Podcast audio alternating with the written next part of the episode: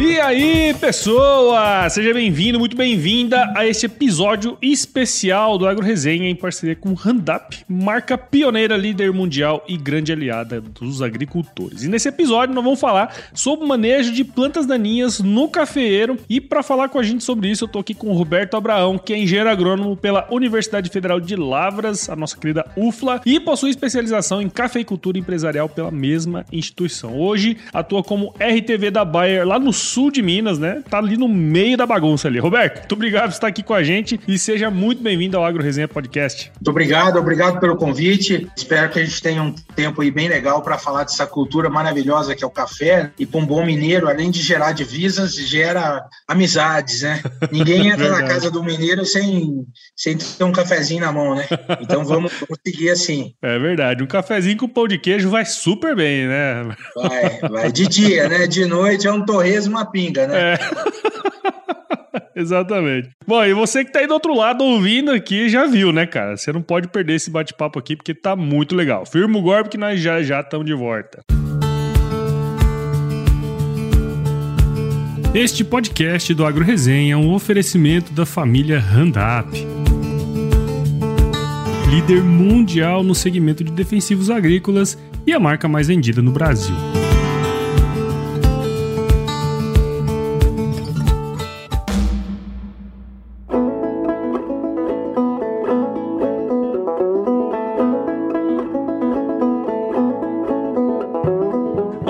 Volta aqui com o Roberto. E, ô Roberto, antes da gente entrar no tema propriamente dito aqui do episódio, cara, que seria legal se pudesse contar aí um pouquinho da sua história pra gente, cara. Eu me formei em 96 na UFLA e já concluí em 97 a minha especialização em cafeicultura. E já estava ali em Minas mesmo, né? Já arrumei o primeiro emprego meu, já foi na Baia, desenvolvendo um produto é, para café chamado Base Stone, hum. é, em 97. E aí eu fiquei em 97, 98 e 99 desenvolvendo esses produtos e depois eu, nesse período também eu tava fui para Monsanto, que na época chamava temporário, né? Não era o AGD mais, era um trabalho temporário.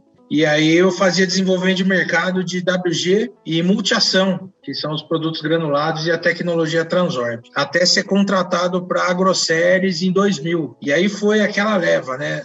2000 AgroSéries, 2001 Decalbe, 2002 Multimarcas, né? Uhum. Depois 2000, de 2004 a 2007 eu fui convidado para fazer parte do time de clientes finais, com grandes clientes de citros e cana, no interior do estado de São Paulo. Depois voltei para o sul de Minas como RTV Café, fui um dos primeiros RTVs Randap aí do Brasil e e estamos aí mexendo com esse produto e essa cultura aí até hoje. Algumas primaveras, né, Roberto? Pouca experiência. Algumas né? primaveras. Legal, cara. Eu, eu, gosto sempre de começar uh, o bate-papo assim, um pouco contando um pouco a história, né, cara? Porque a gente já consegue entender um pouco o caminho que as pessoas seguiram, né? E, e isso mostra muito do que, do que é feito hoje, inclusive o conhecimento aí que vocês podem passar pra gente, né, cara? Muito legal isso aí. Legal. É, foi uma época bastante interessante que foi o o início do plantio direto, né? Então, quando eu comecei a trabalhar com o Randap, junto com o Randap veio toda a introdução do plantio direto no, na região sudeste, já existia no, no Paraná, no sul do Brasil, estava começando no Mato Grosso. Uhum. Então, toda essa parte de ter uma safra, de ter uma safrinha, o crescimento da soja, produtos com biotecnologia, tudo isso veio no rastro, né? Sim. Então, apesar de, ter trabalhado com um produto só a vida inteira, né? Só o Randap, uhum. ele deu a oportunidade de estar presente e participar ativamente todas todas essas introduções dessas tecnologias que tornaram o Brasil aí o celeiro do mundo, né? Exato, cara. É, e, é, e é interessante pensar nisso, né? Porque a gente avançou tanto em termos de tecnologia, querendo ou não, o papel dos agricultores junto com as empresas foi muito importante para o desenvolvimento disso tudo que a gente está vendo hoje, né, cara? Então é, é interessante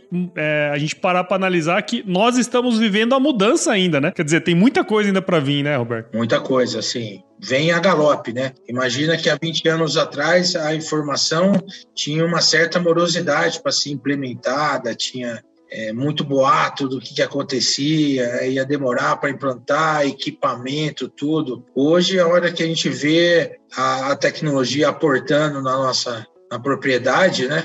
A gente já vê, já sabe, um drone, pulverização por baixo volume de água, e já tem drone que, que mede comprimento de onda para ver como é que está a, a, fertilidade das plantas, né? Então o negócio já vem acelerado. Uhum, legal. Tem muita coisa para andar ainda, mas o papel do profissional que compreende a cultura como um todo ainda está muito presente, ainda precisa, porque são vários especialistas, várias especialidades mas precisa ter uma noção geral para você criar um contexto e, e, obter as melhores performances em todos os segmentos, né? Exatamente. Sem essa visão macro aí, é, fica difícil extrair o, o, máximo possível. Exato. É, eu sempre falo aqui, viu, Roberto, no, no, podcast, que a tecnologia ela sempre vai ser meio, né? Ela nunca vai ser fim, né? Ela vai sempre vai fornecer para os tomadores de decisão aquelas informações que são importantes para daí atuar ali no campo, de fato, tomar as decisões que precisam ser tomadas, né? Aquela brincadeira que agrônomo só fala depende e usa regra de três, né?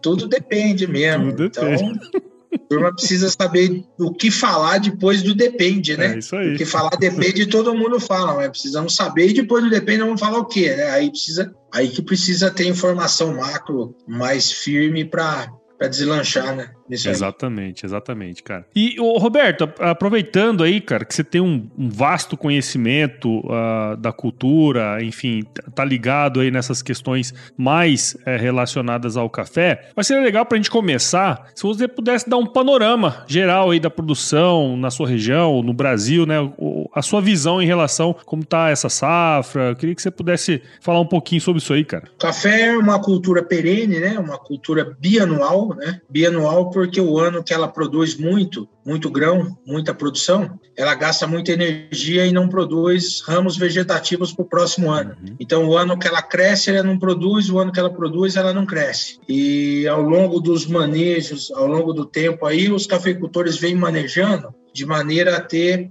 uma safra num ano maior e uma safra no outro ano um pouco menor, né? Um uhum. pouco mais castigado. O Brasil, como um país também de aspectos aí continentais, né, tem muita variação climática. O, o, o nosso clima é tropical, né? Ele não dá às vezes umas estações bem definidas, né? Quando era para chover não chove, quando fazer frio não faz. Então acaba é, dando aí, ficando no pé trocado aí a cultura. Mas de uma maneira geral, a gente veio de uma safra colhida aí em 21 uma safra menor e numa expectativa de ter uma, uma safra, uma super safra. Sempre, sempre depois de uma safra menor vem a expectativa de uma super safra, né? Mas aí as condições climáticas acabam achatando a curva e, e deixando só na safra grande mesmo, né? Essa a gente veio de um período de seca muito grande, que na região sudeste, que é uma das mais produtoras, maior produtor de café do Brasil, né? Uhum. Sul de Minas, Espírito Santo, né? A região do Triângulo, tal que a gente trabalha mais perto, ela sofreu um período de seca muito grande na pré-florada dessa safra, né? Uhum. Então, houve muito abortamento de flores, é, o pegamento não foi aquele satisfatório, né? Então, aquela super safra que a gente estava estimando não deve acontecer nessa safra aí que vai ser colhida de 22, comercializada até 23. Ao mesmo passo, a gente está vindo agora nessa mesma região nossa, num período de quase 20 dias com chuvas muito intensas, o tempo muito fechado, muito nublado, pouca luz, que é uma época de enchimento de grãos muito forte do café e das outras culturas que a gente tem. Uhum. Mas falando especificamente no café, é, a gente pode ainda vir é, ter ainda alguma perda maior acumulada num grão que não vai ter um peso muito satisfatório e com toda a carga de doenças tropicais que podem vir junto com um período muito continuado, úmido né, e com as temperaturas não tão altas, igual está agora. Então a gente pode ter uma concentração aí de doenças que podem aí prejudicar ainda um pouco mais essa safra. Então, de uma maneira geral, o Brasil é o maior produtor e exportador de café, né? Essa cultura gera divisas para o Brasil é, desde 1900 e bolinha, quando começou essa cultura, já foi a cultura principal do Brasil. É uma cultura que é difícil o, cafeicultor sair dela, porque ela tem um custo de saída muito grande. Então, a turma que está lá, ele enraiza mesmo e é bem tradicional também na, nos cafeicultores de se manter a cultura de produtor de café e por isso ela vai passando aí dentro das famílias ao longo do tempo. É, e é interessante, né? A gente percebe que o café, acho que esse, esse aspecto que você colocou por último faz muito sentido, né? Porque o café começou há muito, muitos anos atrás e hoje, né, tá passando de geração para geração, cada vez mais entrando gente nova e ficando ligada nesses aspectos mais focados na parte técnica também, né? Que é um pouco do que nós vamos discutir aqui hoje. E também não podemos deixar de falar dessas questões mais relacionadas ao clima que, de alguma maneira, vai prejudicar essa próxima safra, né? Você já conhece a família Randap? Não? Então acesse agora mesmo randap.com.br, conheça o portfólio completo e descubra qual das formulações é a mais indicada para sua lavoura. Ô Roberto, eu queria, é, para a gente falar assim, quando se trata de manejo de plantas daninhas em culturas perenes, né? No caso aí do, do café. Eu queria, dentro de todo esse contexto que você colocou pra gente, né? Da cultura, dessa safra, como que vai rodar, é, falando especificamente quando se trata de manejo de plantas daninhas, né? O que, que é importante a gente levar em consideração e quais são os principais benefícios da gente fazer esse processo bem feito é, no, no café, o Roberto? Bom, primeiramente é o, dano maior que a mato competição pode causar no café, é, competindo com todos os tantos os produtos, mão de obra e, e, recursos naturais que são colocados na lavoura. Todas as pesquisas que o, o Instituto Brasileiro do Café, o Procafé de Varginha, as cooperativas, né? A, a mato competição pode retirar até 70, 75% da produção da lavoura de café. Então, assim, é uma competição muito grande,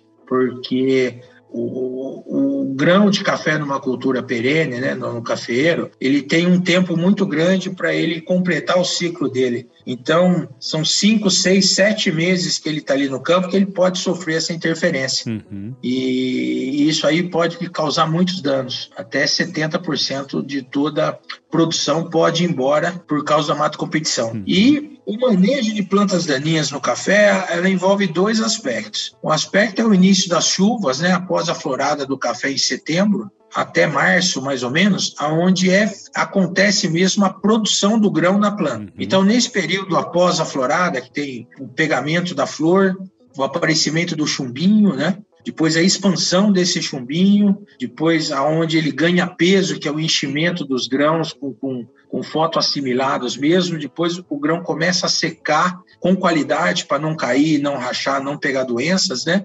Até chegar no ponto de maturação fisiológica, que a gente chama que é o café cereja, até mais ou menos em março. Então, todo o trato de plantas daninhas que a gente faz é para deixar todos os recursos que a gente coloca na planta na lavoura disponíveis para o café e não para a planta daninha. Uhum. De setembro a março, a gente tem que deixar no limpo, controlar as plantas, para que a nossa adubação, os tratos fitossanitários, a, um período de veranico que acontece normalmente de dezembro e janeiro, né, é, quando ocorrer, toda a água que esteja no solo ela esteja para o café e não para a planta daninha. Né? Uhum. Por outro lado, a gente tem uma cafeicultura de morro muito forte. E morro é um lugar que pode ter muita erosão. Sim. Então, a gente manejando adequadamente o, o, a planta daninha dentro do cafeiro, deixando a planta crescer até um certo ponto, desenvolver sistema radicular e depois fazer o controle com o Roundup, onde tinha aquelas raízes, vão ficar canalículas no solo que a água vai infiltrar. Então, a gente diminui a água que corre por cima e causa erosão e promove uma maior infiltração, né? É, esse manejo bem feito também faz com que a planta que morra com glifosato, com Roundup, forma aquele murche, aquela palhada, e nos períodos muito quentes mantém o solo mais fresco, né? Então traz todos esses benefícios visando produzir mais grão. E depois de março em diante, abril, maio, junho, a gente faz um manejo das plantas daninhas de maneira a erradicar totalmente essas plantas para que a gente possa, no período da colheita, né, colher no limpo esse, esse café. Uhum. Então, se a gente tiver essas plantas bem manejadas e é, no período de colheita, um café que cai no chão não perde tanta qualidade ele não se mistura com palhada, então a gente recolhe ele ainda com características boas de comercialização, diminui bastante a nossa perda. E deixa o café, que é na entrada da seca, também sem competição por água, que nessa época é o recurso natural mais escasso. Então, se a gente Sim. não tiver planta daninha nessa época de colheita também, a gente, toda a água que tiver no solo aí é, é para o café, para manter ele bem preparado para passar o período seco, que ele vai sofrer um estresse e após o período seco ele vai dar a florada para o próximo período. Então, deixando a pouca água que tem no solo nesse período para ele, a gente está preparando para uma próxima florada também. Sim. Então, de uma maneira geral, o manejo de plantas daninhas no café engloba dois pontos bastante importantes. Um é deixar os recursos naturais e o que a gente coloca na cultura para o cafeeiro. É, o segundo, um bom manejo de plantas daninhas, tanto com produto químico como o Roundup, quanto às vezes com alguma roçada, com algum pré-emergente, é deixar também é, o solo em condições ideais de absorver a água que vem e de crescer sistema reticular, né, deixar o solo fofo, né, deixar o solo arejado, com canalículos para infiltrar água, tudo diminuir erosão. E depois, no período de colheita, ter o solo bem preparado para se cair algum grão, alguma coisa, essa colheita ser facilitada e a gente não ter nenhuma perda de produtividade dos grãos que caírem no chão, por não conseguir recolher eles depois por causa de muita sujeira ali. E, tem um aspecto também, acho que, que você chegou até a falar, a gente chegou a comentar antes, né, da gravação, que além de todos esses aspectos são muito importantes, também tem uma questão de diminuir pragas, né, cara, que podem estar ali nessas plantas daninhas, né? Sim, por exemplo, broca, né, quando o cai um, um, um grão e, e fica todo o período ali é, no meio do mato, por ali, ele vai sendo fonte de inóculo para as próximas pragas, né? Principalmente no caso do café, uma broca, né? E também é o excesso de, de umidade no solo também desse mato mais vivo tal. Vários podem ser hospedeiros de algumas doenças e em nenhum momento da cultura a gente interrompe o ciclo, né? Não adianta nada fazer os tratos fitossanitários nas folhas do café se tem inóculo vivo na planta daninha que está debaixo do barrado dele, né? Uhum. Então, em algum momento, a gente tem que fazer é, uma erradicação dessas plantas que podem ser hospedeiras de pragas e doenças é, e fazer. E também não só pragas e doenças, mas, por exemplo, também consumo de luxo de alguns produtos. A gente sabe, por exemplo, que uma trapoeraba é uma excelente extratora de potássio. Uhum. Então, se você quer conviver com uma planta daninha e escolhe a trapoeraba, você está escolhendo uma planta que é uma excelente extratora de, de, de, potássio e ela extrai consumo de luxo, né? Consumo Sim. de luxo é quando uma planta absorve mais do que ela precisa para sobreviver. Então, você está pondo um puta dreno ali muito forte de um insumo caro e muito importante para dar qualidade e peso do grão do café, né, deixando uma planta daninha como a trapoeraba conviver com ela. Né? Então, se a gente quer ter um manejo diferente, é, usar menos insumos, deixar o mato ali por mais tempo, é bom deixar um mato que promova benefícios né, e não uma competição ao excesso. Legal, legal. Muito interessante esses pontos, né? Acho que ficou bem claro a, a importância de se fazer um bom manejo, né, Roberto? E aí eu queria fazer uma pergunta um pouco é, nesse, nesse sentido, né? Porque a gente sabe que o glifosato ele é um herbicida não seletivo, né, cara? E a gente tá falando de uma cultura perene aí, né? Eu queria saber, assim, no caso específico do café, o que, que existe de especificidade que a gente tem que considerar para fazer um bom manejo, né, nesse sentido? Ótima pergunta, né? Porque o, o Roundup no café, também o café é, é prejudicado pelo Roundup, por ser um herbicida não seletivo sistêmico, né? Então a gente tem que tomar todos os cuidados na aplicação. Esses cuidados envolvem a gente não entrar na lavoura com o mato muito alto, acima de 40, 45 centímetros, porque quando a gente o mato está muito alto, a gente precisa erguer mais a barra, ou numa aplicação manual, é, balançar mais a lança ou, ou mexer mais essa lança. Uhum. E essas duas operações, tanto erguer a barra de aplicação quanto balançar mais a lança, é, podem desprender gotículas que podem ir para o café e contaminar, prejudicar o crescimento de ponteiros de ramos baixeiros, né? É, e se pegar no grão também, resíduo no grão, né? Sim. Então, dependendo da época que é aplicado. Então, o que a gente tenta promover nessa cultura, quanto menos desenvolvido tiver o grão de café na planta, maior é a nossa eficiência no controle. Então, se a gente consegue, desde o início do ciclo do grão de café na planta, e tendo bons manejos, quando o grão atinge o ponto de maturação fisiológica, que é quando a gente faz a última aplicação, que seria mais próxima da colheita, né? mas mesmo assim a gente está a três, quatro meses da colheita, a gente pegar com uma condição de plantas daninhas de fácil controle, porque a gente já fez um primeiro controle eficiente, não deixa a bucha para o final, uhum. tá certo? Aí a gente não precisa usar doses elevadas do produto, com doses menores a gente controla. E se o mato a gente faz a intervenção em 20, 30, até no máximo 40 centímetros, a gente consegue fazer uma intervenção é, sem deriva, uhum. e aí sem contaminar tanto o cafeiro quanto o, o, os grãos né, daí para frente. O que, o que causa problema de, de um roundup atingir o cafeiro né, não é o produto, né, é o aplicador. Sim. É o homem que toma a decisão de fazer uma aplicação com maior ou menor risco. Né?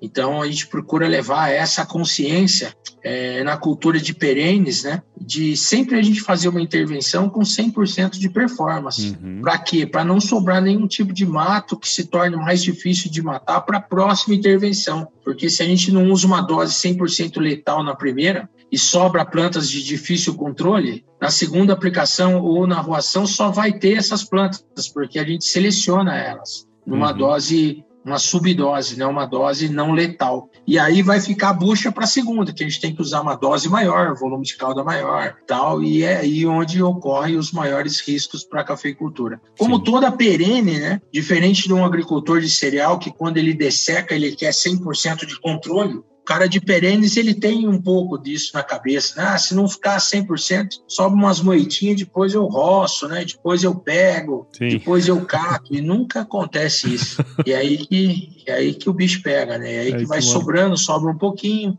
depois eu vejo, né? E, e vai selecionando aí as plantas de maior difícil controle. Quando vê, já foi, né?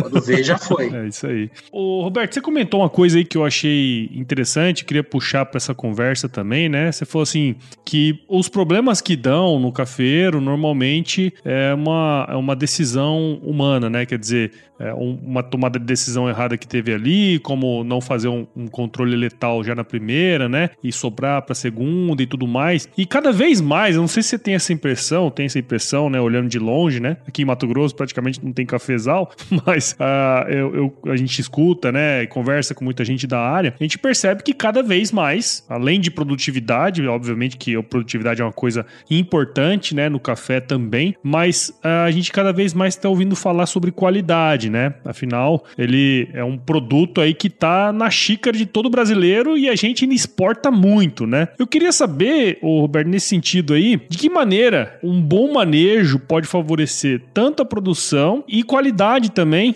para atender esse consumo, né? Que cada vez, pelo que eu tenho percebido, é crescente crescente. O consumo de café, que a gente chama de café especial, né? um café gourmet, um café mais preparado, né? ele cresce aí na casa de três dígitos, né? Pois 300, é. 400% ao ano. Né?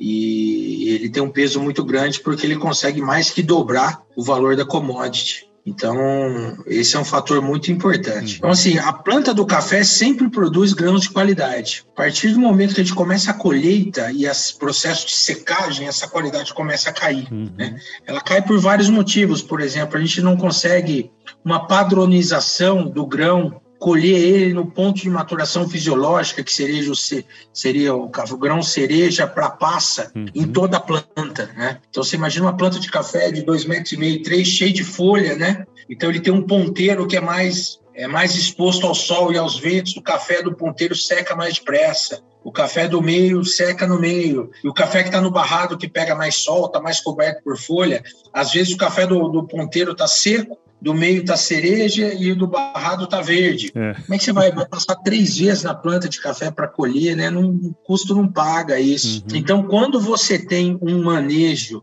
mais equilibrado da planta de café, com podas, com adubações mais adequadas, né? Quando o ano corre bem para chuvas, tudo, a gente consegue uma planta de café mais homogênea. Uhum. E aí a gente tem uma produção também mais homogênea. E aí, sabendo-se que a qualidade está no grão ali e depois que a gente colhe, tudo começa a perder qualidade, né? Então, pô, se eu colho o café, começa a colher 8 horas da manhã, põe num saco ou numa carreta, e só vou esparramar essa carreta 7 horas da noite, né, ou no outro dia, pô, 12, 24 horas num grão que tem açúcar, calor e está amontoado sem ventilação. Vai fermentar. Sim. Perdeu qualidade só na hora de levar pro terreiro, né? Uhum. Vai pro terreiro, um terreiro de asfalto, põe muito grosso, fermenta, põe muito fino, esquenta demais, né? É, joga no secador, trabalha com a temperatura muito alta para sair logo, né? Então, todos esses fatores já, hoje já são sabidos e mensurados que a gente tem que ter um processo um pouco mais calmo de secagem desse grão. Uhum. Então, tem grãos que são secos numa bancada a um metro do solo para arejar em cima e embaixo, é sombreado para não tomar sol direto, é, vários processos para se manter a qualidade e poder ter realmente um café diferenciado. Uhum. Mas é, realmente na parte de processamento, de secagem desse grão, é que é perdida a qualidade, onde ele é misturado com grão verde, com grão seco, né? É, às vezes o processo de lavagem a, usa uma água muito suja e piora a qualidade do grão, né? Às vezes vezes lava um café que não precisaria ter lavado, então tá, tá diluindo os açúcares dele, tira um pouco daquele mel dele, né? Perde um pouco para o outro lado. Às vezes acontece algum problema no terreiro que ele não consegue esvaziar o terreiro, pôr no secador, e aí a colheita de duas semanas acumula no terreiro, fica muito grosso, fermenta no terreiro. Então, é, o processo de qualidade ele vem acontecendo, o mercado começou a pagar um pouco mais a qualidade e o sarrafo está subindo a cada ano que passa, né? Sim. O café commodity se torna mais, se torna melhor. Exato, Cada ano exato. o café commodity de hoje é diferente de um café commodity de 20 anos atrás, né? ele é muito melhor. Então, as máquinas de preparo, catação de grãos por gravidade, por cor, né? por densidade, fazem com que o, a gente tenha é, consiga entregar produtos diferenciados, né? E muito diferenciado mesmo. O sul de Minas tem diversas micro-regiões, o Cerrado diversas micro-regiões, o Espírito Santo, é, Bahia, né? Todo lugar é possível se produzir café de qualidade. De novo, está na mão do homem. É isso aí. O que ele faz, o processo que ele faz, desde a colheita, é o processo, como ele faz o processo de secagem, vai falar se ele está produzindo um commodity ou um café diferenciado. Legal. É, e, é interessante ver que tudo isso está interligado, né? Um bom manejo desse café, tudo aquilo que você comentou antes, né? É, toda essa parte do pós-colheita que influencia sobremaneira na qualidade. A gente vê um, uma cultura que ela permanece ao longo dos anos na família, né? E na medida em que vão, vão é, substituindo os antigos, as coisas vão também aumentando aumentando tecnologia e tudo isso, né, cara? Então, uh, é uma cultura muito importante eu, eu, eu percebo que quem fala de café fala de uma maneira bem apaixonada. Fala.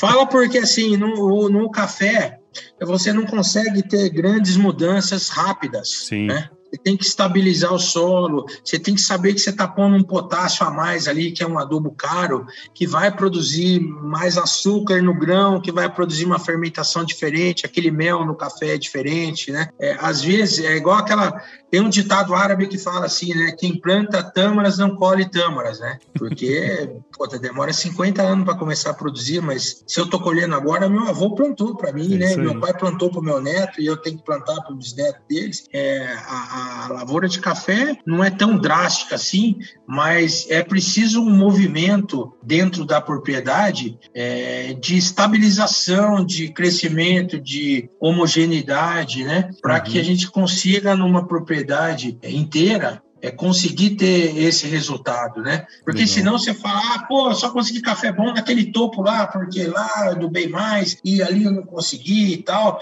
Então você precisa ter isso, porque hoje ah, na agricultura não suporta você ter uma parte da fazenda produtiva e outra não produtiva, né? Você precisa ter tudo produtivo, porque 30% já é, já é área do governo, já é APP. Os outros, uma outra parte é muito morro, você não produz. A outra parte é, não tem café Então, assim, o que tem, tem que estar tá no 100%, né? É, e, e, você falou uma coisa ali atrás que é, resume isso aí que você falou. O sarrafo está subindo, né? Então, cada vez mais os produtores vão ter que se atentar a essas questões é, do ajuste fino do negócio, né? Afinal, todo mundo conhece da cultura, mas tem os ajustes finos aí para fazer e que vai conferir um aumento de produtividade, qualidade e, querendo ou não, no final das contas, vai sobrar um a mais também, né? Afinal, é, vai, é isso que faz é... o negócio andar para frente, né? O ano passado se falava em café com café gourmet, aí um café especial, é, é um café que dava 83 pontos né, uhum. é, na classificação. Esses pontos, quando você vai comercializar café, é feita uma classificação física, né, uma classificação aromática, tal, para ver bebida, qualidade de bebida e qualidade dos grãos, defeitos, tudo. Você chega no número lá. Há um tempo atrás era 75, né? Depois uhum. todo mundo começou a produzir 75, aí agora é 77, né? Agora é 78, agora é 80, né? Agora é 83, né? Daqui a pouco não vai ser 83 mais, né? Daqui a pouco 83 todo mundo vai estar fazendo, vai ser mais um pouco. Então, assim, apesar de ser uma commodity, né? A média dessa commodity está subindo muito, né? Sim. Pequeno, médio agricultor também já sabe o que é qualidade, né? Já consegue, na hora de colheita, falar, pô, esse canto aqui tá diferente, eu vou colher separado, eu vou secar separado, porque ele vai ficar diferente. Uhum, então, uhum. essa percepção de, de, de, você ter capacidade de produzir uma coisa diferente na fazenda faz com que você trate melhor toda ela, né? Claro. Esperando que toda ela seja diferente e te remunere diferente também. Muito legal. Bom, Roberto, eu, assim, aprendi demais com você aqui hoje, cara. É, é muito legal conversar com quem tá aí na frente, né, fazendo acontecer e, e acho que todas as dicas que você passou, tanto de manejo, né, na utilização de herbicidas, os benefícios é, de, se você, de você fazer um bom controle aí, né, cara, ficou bem claro na minha cabeça que tenho certeza que quem escutou tá do outro lado ali, muita gente caminhando, correndo, tem alguns que escutam até no trator, viu? é, tenho certeza que a turma gostou e eu queria muito te agradecer, cara. Muito obrigado mesmo e parabéns aí pelo seu trabalho, viu, Roberto? Muito obrigado pela oportunidade aí, sempre que precisar, a gente está à disposição. É, falar sobre essa cultura é um prazer muito grande, assim, e poder dividir qualquer informação que possa agregar aí para a turma que escuta, para mim é um prazer muito grande. Isso aí está no sangue, da gente conseguir levar mais informação para o campo e fazer com que essa formação informação ela seja utilizada, né? Claro. Igual a turma fala muito de, de tecnologia embarcada, né? Há um tempo atrás a gente ouviu falar, nós precisamos fazer desembarcar essa tecnologia, né? Ela precisa chegar no, no ouvido de todo mundo, de todo jeito, né? Uma informação é, forte, concisa, correta, né? Para que todos saiam ganhando em cima disso, né? E o cafeicultor está muito acostumado com essa troca de informação. Ele não é orgulhoso, ele não segura informação para ele, ele quer que ele, os vizinhos dele, todo toda a cadeia produtiva aí se desenvolva. Então, a gente faz parte de, dessa cadeia aí e gostaria que todo mundo vá para frente junto. É isso aí, cara. Gostei dessa aí. A tecnologia tem que desembarcar, né? Tem que desembarcar. muito bom, cara, muito bom. E para quem quiser seguir o seu trabalho e também saber um pouco mais aí sobre Randap, onde que a gente pode te encontrar, Roberto? Olha, eu fico sediado aqui em Poços Caldas. É, a minha região de atendimento aí é toda é toda a área do sul de Minas expandido que a gente fala, né? O sul de Minas um pouco com mesmo um pouco de fronteira aí chegando ali até perto de Belo Horizonte. Uhum. É, é uma área bastante extensa, mas a gente procura estar sempre presente aí onde onde tem necessidade tá? Legal, muito bom, muito bom. Isso aí, então, uh, você que tá aí do outro lado ouvindo, cara, gostou aí também, assim como eu gostei muito de ter trocado essa ideia aqui com o Roberto, e de alguma maneira esse episódio te ajudou, considere compartilhar, né? Afinal, conhecimento, como o próprio Roberto falou, só faz sentido se desembarcar no seu celular aí, né? Onde você estiver escutando. Então, compartilhe aí com alguém, com um amigo, com uma amiga que vai gostar e vai tirar bom proveito desse episódio também. Se você quiser saber mais sobre Handup, é só visitar o site, o www.randup.com.br. Lá você vai encontrar vários, uh, várias questões técnicas relacionadas ao produto e também uh, parte uh, técnica de aplicação e tudo mais. Então, é isso. Ô, Roberto, muito obrigado de novo, viu, cara? Foi um baita do bate-papo aqui, gostei demais. Eu que agradeço e Precisando, estamos à disposição. É isso aí, cara. E também finalizar aqui com a nossa célebre frase, né? Que todo mundo que passa pelo Agro Resenha, eu desejo um, uma boa semana, um bom dia e também, se chover, não precisa molhar a horta, não, tá? Tá bom, valeu.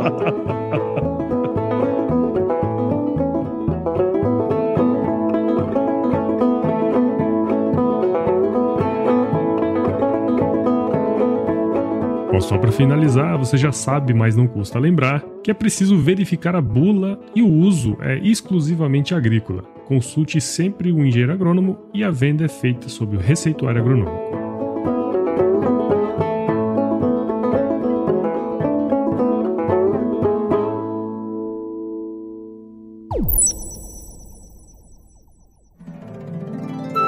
Mais um produto com a edição Senhor A.